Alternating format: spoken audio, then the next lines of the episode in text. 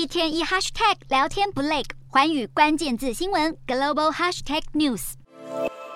以色列大选最新结果出炉，前总理纳坦雅胡确定将重新回国总理。消息一出，几个小时之后，以色列军方就宣布，加沙走廊朝以色列发射了一枚火箭弹，以巴局势再次升温。这场国会改选在本月一号举行。根据选举委员会的计票结果，纳坦雅胡和他的右翼联盟拿下了六十四席的多数席次。现任总理拉皮德所代表的中间派则是只有五十一席。而鹰派立场的纳坦雅胡所属联盟中不乏极右派的政党，加上他过去在巴勒斯坦上的议题态度强硬，像是任内监督了多次对加萨巴勒斯坦武装部队的攻击。因此，在他确定胜选后，巴勒斯坦的民众担心未来的日子会更难过。将近两年前，纳坦雅胡卸任以来，以色列是由结合中间派、保守派、左派的联合政府组成。纳坦雅胡当选后，势必会需要回应他的右派支持者，这也可能让已经不稳定的以巴关系再次紧张。